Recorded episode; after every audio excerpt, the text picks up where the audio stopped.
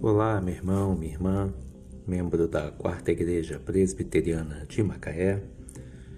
Hoje, sábado, dia 8 de agosto, dando continuidade à série de primeira temporada, episódio 138, abordaremos o tema Josias, uma exceção, baseado em, no segundo livro dos Reis, capítulo 22.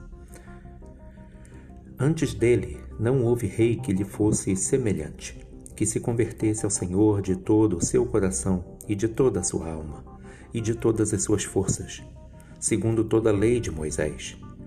E, depois dele, nunca se levantou outro igual. Segundo Reis 23, 25. Muitas vezes a expressão tal pai, tal filho é uma realidade em várias famílias seja como elogio ou reprovação por determinada conduta.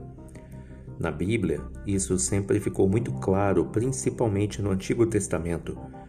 Abraão, Isaac e Jacó, por exemplo, perpetuaram o mesmo comportamento pelo menos por três gerações.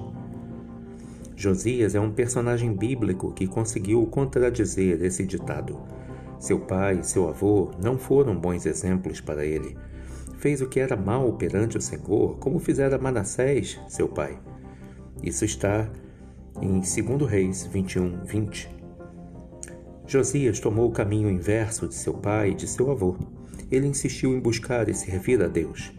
Provavelmente ele tenha recebido uma influência extremamente positiva de sua mãe, Gedida, que quer dizer amada do Senhor. Josias começou a reinar em Israel com apenas oito anos e a palavra de Deus testemunha. Fez o que era reto perante o Senhor e não se desviou nem para a direita, nem para a esquerda, como está em 2 Crônicas 34, 2. Sua fé, determinação em servir a Deus e sua retidão o transformaram em um dos mais brilhantes e destacados reis de Israel. Antes dele não houve rei que lhe fosse semelhante que se convertesse ao Senhor de todo o seu coração, de toda a sua alma e de todas as suas forças, segundo toda a lei de Moisés. E, depois dele, nunca se levantou outro igual. Segundo Reis 23, 25. Certamente sua mãe foi recompensada por tê-lo ensinado a amar, obedecer e servir a Deus. Não há influência mais significativa na vida de uma criança do que aquela exercida pela mãe. Hoje em dia, há muitas mulheres que criam seus filhos sozinhas. É uma tarefa muito difícil e de grande responsabilidade, pois ela está preparando e direcionando o futuro de uma vida.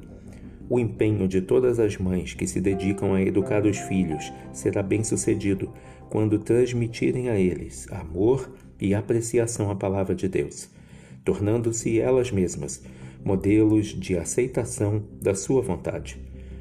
Uma mãe comprometida com Deus e com seu filho poderá fazer toda a diferença. Josias, uma exceção. Segundo Reis 22.